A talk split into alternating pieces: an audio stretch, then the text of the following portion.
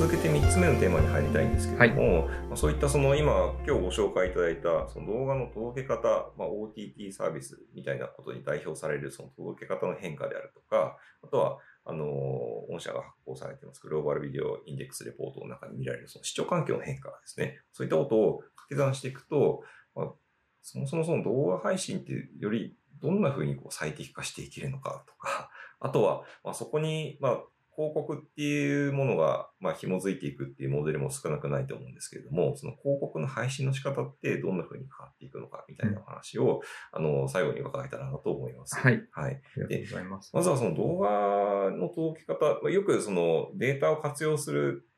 という文脈だと、まあ、パーソナライズされるとか、はい、最適化されるみたいなことがよくあの話されるわけなんですけれども、動画配信ということに関して最適化っっていうことで言うと、どんなことを今お感じになられているそうですね。ちょっと広いところからお話をさせていただくと、はい、まあ今日デバイスのお話もさせていただきましたし、視聴形態のお話もさせていただいたんですけど、ええ、やっぱりあの視聴者が置かれてる、えっと、環境とか、まあ、時間とか、デバイスとかっていうのは、それぞれユニークなものであって、うん、まあ、それぞれを掛け合わせることによって、まあ、いろんなパターンができると思うんですね。で、えっと、その中で適した動画広告のフォーマットで、えっと、あの、ターゲットとなるユーザーさんに、えっと、届ける必要があるのかなというふうに思います。で、動画の、えっと、広告っていう観点で言いますと、えっと、まあ、我々の視点で言うと、広告の、まあ、挿入の形式が、えっと、大きく言うと2つありまして、はい、1つが、あの、クライアントに依存するような形で、クライアントサイドアドインサーションっていう CSAI という言い方をよくするんですね。まあ、それぞれ各デバイスごとに、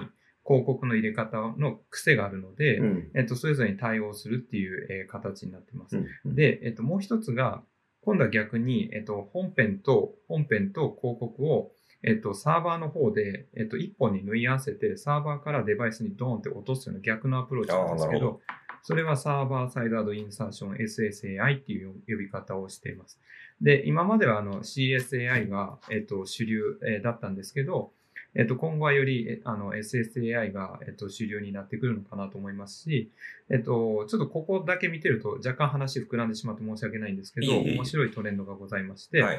あの、日本でももう実は SSAI ってここ数年、あの、各放送局さん中心に配信していただいている形式で、はい、えっと、スポーツのイベントとかでも、あの、もう、えっと、SSAI、ごめんなさい、SSAI で、えっと、コンテンツを広告を入れながら配信をされているケースである、あるんですね。で、あの、視聴者の観点で言うと見ていただいてて一番わかりやすいところが、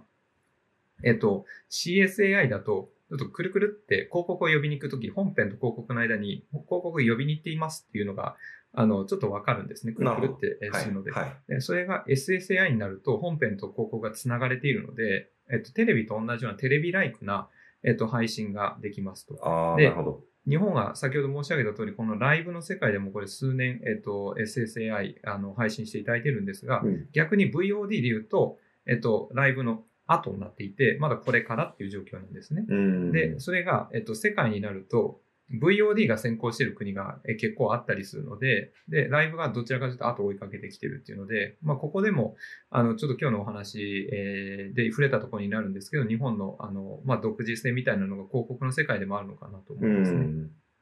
ちょっとあの、私の理解不足もあって教えていただきたいんですけれども、はいはい、その、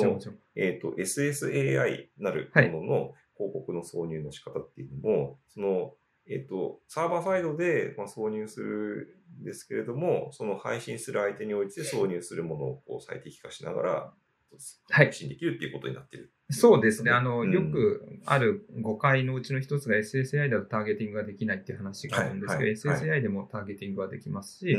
あの、まあ、本編と広告が繋がれてはいるんですけど、えっと、そこは、あの、届ける先によって、まあ、設定次第でターゲティングができるようなものになってますね。うん、なるほど、なるほど。いや、ちょっとこれなんか聞きたいことがすごくたくさん出てくる話ですごく面白いなと思って。ですね。はい、あの、全然いつもい、いろいろ伺いたいんですけど、はい、あの、例えば、ある視聴者、あの、例えば、川野辺さんを視聴者として見たときに、はい、この川野辺さんっていう方に動画、どの動画をこうおすすめするのかとか、どの動画を届けるのかみたいな最適化と、はい、動画を見ている川野辺さんに、えー、どの広告をこう、あの、届けするのかっていう最適化とああるのかなって思うんですね。はい、で、その、その最適化の仕方って結局、なんか同じようなアルゴリズムになるのか、その動画コンテンツそのものと広告の配信の仕方ってちょっと最適化のやり方が変わるんだよっていうことがあるのか、その辺ってどうなんでしょうか？あの、動画の本編の方でも最適化というか、あの、はい、僕、えっ、ー、と、多分動画の世界でリコメンデーションって言い方をしてると思うんですけど、ええ、動画のリコメンを聞かせることはあって、それに特化したサービスっていうのも出てたりするんですね。なるほど。で、あの、広告の世界で言うと、まあ、よりターゲティングなのだと思うので、うん、えっ、と、その、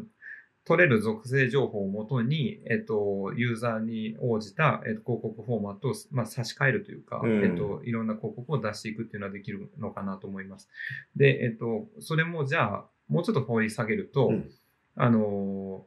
A ボットの、A ボットってごめんなさい、A ボット、あの、専門用語ですね。すみません。あの、広告付きの、えっと、動画の配信で、じゃあそれどういうふうにやるんだっていうふうになるんですが、まあ、それはあのデバイス ID でデバイスの属性を取ったりとか IP を取ったりとかいろいろあるんですが、最近ってよくあのコンテンツを見られる前にあの無料の見逃しのものでもアンケートを捉えたりすると思うんですね。ああ、なるほど、なるほど。あああいうものもあのターゲティングの時には使えるデータかなというふうに思います、ね、ああ、そうするとその広告配信の最適化にはよりこう広範囲なデータがなんでしょう必要になる。まあ言い換えるとまあ活用できるっていうような考え方なんですかね。あの、そうですね。あの、データ、やっぱりその、も拾えるデータが多い、多ければ多いほど、やっぱりそのデータの使い道っていろいろあるんじゃないかなというふうには思います。ね、うん、で、えっと、まだ先ほどもうちょっと触れさせていただいたんですけど、日本だと、えっと、SBOT、そのサブスクリプション型の、えっと、サービスの中での広告付きのモデルっていうのは日本でやっぱりないんですけど、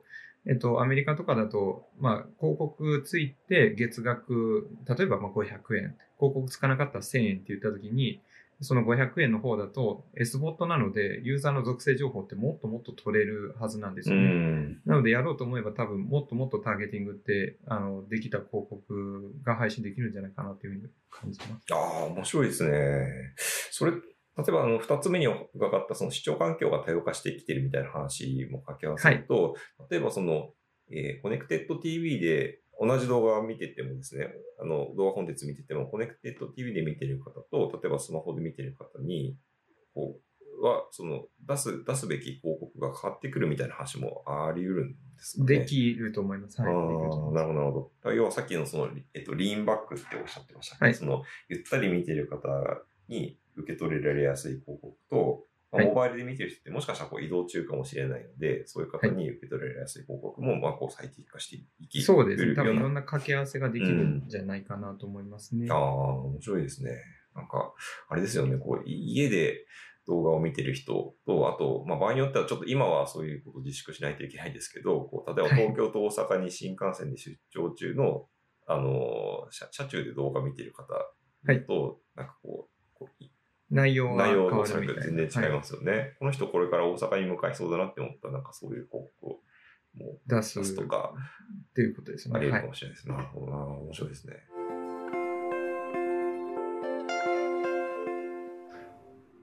今、今からっていう言い方した方がいいのかもしれないですけど、そのデバイスの世界だと、より解像度が多分上がってくるはずで、あの、4K が出たり、まあ、その先に 8K が出たり、で、まあ、本当はオリンピックがあって多分そういう波がもっと、あの、早かったのかもしれないんですけど、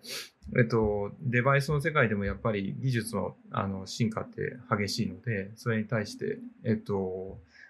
まあ、コンテンツの提供する側からしても、そういったより解像度が高いデバイスに対してどういうふうに届けるんだっていうのはあると思いますし、あの、そのデバイスから、あと、ごめんなさい、えっと、コンテンツをデバイスに届けるまでのあの通信の経路で言っても 5G とかも今出てきてますので、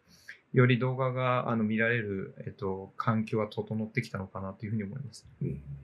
ね、あの特にモバイルとかだと、まあ、あの 5G によって見れる、えっとまあ、コンテンツ、コンテンツの、なんていうんですかね、距離感が近くなるっていうか、あの、今までほど構えなくても、よりコンテンツをサクッと見れちゃったりするような感じになってくるのかなというふうに思うので、そこはだいぶ変わるのかなというふうに思いますね。こう今、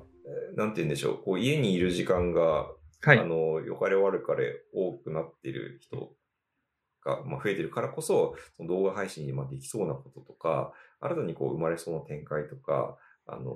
なんかお感じになられたりお考えになられたことってありますか？あそうですね。やっぱりあの、こう、今っていろいろ世の中的には動きが多いので、はい、えっと、その早い動きの中で動画を掛け合わせるってなったら、やっぱりライブの配信の、えっと、うん、えー、まあ、目立つ状況かなと思っていて、うん、あの、急に誰々さんが会見するってなったら、まあ、そこでいかに早くパッとライブを、えー、かけれるかっていうのは、あの、まあ、インターネットの世界では、きあの機動力があるので、そこら辺っていうのはやりやすいのかなと思ったりとか、うんうん、場合によっては、あの、まあ、しっかりした機材がなくて何かそのブレイキングニュースですぐ撮らないといけないという時は、もっとあの簡易的な、例えばまあ iPhone を通して配信をするとか、えっと、そういったことも、あの、今の状況ではなかなか考えられづらいんですけど、まあ、状況によってはそういうことも、あの、出てきたりするのかなと思いますし、うん、あの、総じて、やっぱりあの、ニュースがよく見られてるっていうデータは出てきて、ね、ああ、やっぱりそうなんですね。はい、なるほど。世の中の状況やっぱり知りたくなりますもんね、こんな。そうですね。で、やっぱり人類が今まで経験してないような世界なんで、んそれに対する、あの、まあ、いろんな気持ちがあって皆さん見られるのかなと思いますね。あの、ちょっとなんかまとめ的な感じになっちゃうかもしれないんですけど、はい、やっぱりあの、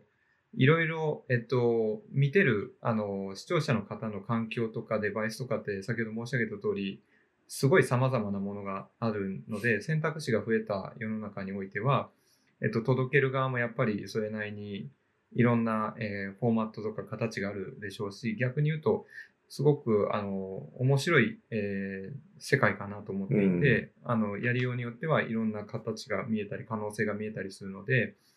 それがまあ今後どうなっていくのかなっていうのは、あの個人としても楽しみですし、まあももちろんあの僕はその動画の配信の世界にいるので余計に楽しみなのかもしれないんですが、あの、確実に、えっと、次回、まあ、例えば1年後にこういったお話をさせていただくと、あの時こんな話してたけど、今こんな風になったねみたいな動きがあるんじゃないかなと思います。なるほど。はい。ありがとうございます。いや、今日、あの、本当にいろいろなお話伺えたと思ってまして、その動画の配信が、まあ、届け方どう変わってきているか、受け取り方どう変わっきているかっていうことから、まあ、それにまつわる、はい、まあ、新たなビジネスチャンスの可能性みたいなこともいろいろ伺いました。で、あの、実際、その広告っていうことに関して言うと、まあ、出向される企業さんですとか、あとはまあメディアに携わられて企業さんに非常に参考になる話が多かったなと思いますので、本当にありがとうございました。いえね、あの多分このご紹介いただいたグローバルビデオインデックスレポートも、あのご興味のある方、ぜひご覧になっていただけると、はい、またこのトレンドは、はい、あのえー、この今日教えていただいたトレンドも引き続き追っていけるような、はい、あの気もしますので、ぜひ皆さんご覧になっていただけるといいかなと思います。いします。はい、えー、金さん、本当に今日は貴重なお時間とお話をいただきまして、どうもありがとうございました。